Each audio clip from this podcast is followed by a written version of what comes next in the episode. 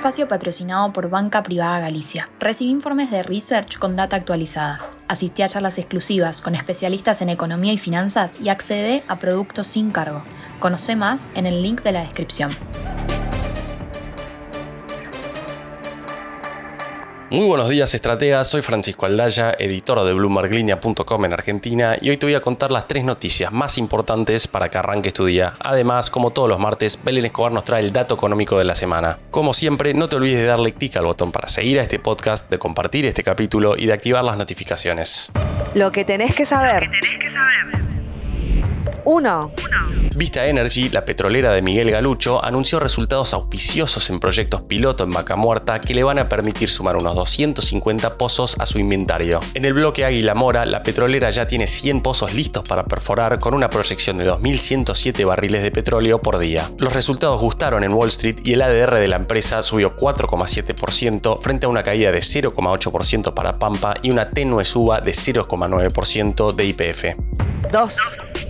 Mercado Libre venía teniendo un año muy alcista a nivel bursátil. Hasta el viernes último subía un 40% en lo que va del 2023, pero todo empezó a cambiar con un informe de JP Morgan de la semana pasada y otro ayer de Bank of America. Todo surgió de una nueva medida en Brasil que exime a las plataformas extranjeras de e-commerce de pagar impuestos de importación en algunos casos, cosa que para Bank of America va a implicar una mayor inversión por parte de competidores de Meli y por tanto mayor riesgo de perder market share en su principal mercado. La acción cayó 5,7% ayer hasta los 1.088 dólares y Bank of America tiene un precio objetivo de 1.350.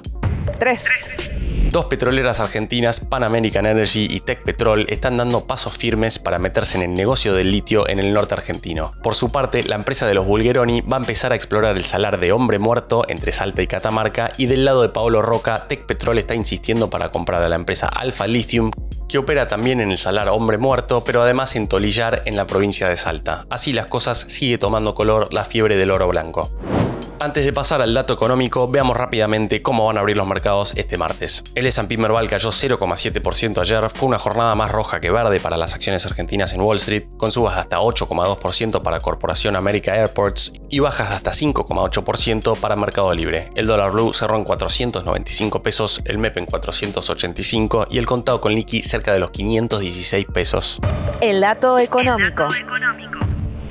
Y esta semana nos toca hablar de lo que está pasando en el mercado cambiario paralelo, porque sube la tensión y también el precio del blue. En las últimas horas, la divisa norteamericana en el circuito financiero informal de la ciudad de Buenos Aires tuvo la mayor suba en dos semanas y de a poco se acerca otra vez a su cotización récord. El incremento se dio en una jornada en la que se realizaron allanamientos por una denuncia penal de la aduana que apuntaba a empresas que simulaban importaciones con documentación falsa con el objetivo de girar divisas a precio oficial a bancos radicados en Estados Unidos sin ingresar ninguna mercadería al país. Ante este panorama, continúan los intentos del Palacio de Hacienda por frenar los movimientos y las operaciones del tipo de cambio informal, cuyo precio suele ser un parámetro de la economía argentina a pesar de ser ilegal. A través del dato económico de la semana entonces, te cuento que la suba de los dólares financieros podría estar presionando al blue, que ya se vende nuevamente a 495 pesos, lo que llevó la brecha con el dólar oficial a rozar otra vez el 90%. La frase del día. Antes de irnos, escuchemos lo que dijo Cristina Kirchner sobre Mauricio Macri a raíz de las declaraciones del expresidente sobre las demoras para construir el gasoducto que se inauguró este fin de semana. Ahora se entiende por qué su mamá lo castigaba por mentir. Macri le contestó que no se meta con su madre y acusó a Cristina de haber hecho una de las peores gestiones energéticas de la historia del país.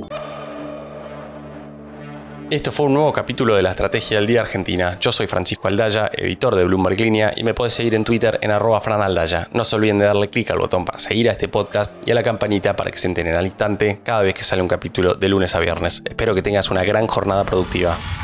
Esto fue La Estrategia del Día Argentina, escrito y narrado por Francisco Aldaya. Producido por Arturo Luna y Daniel Hernández. Que tengas un día muy productivo.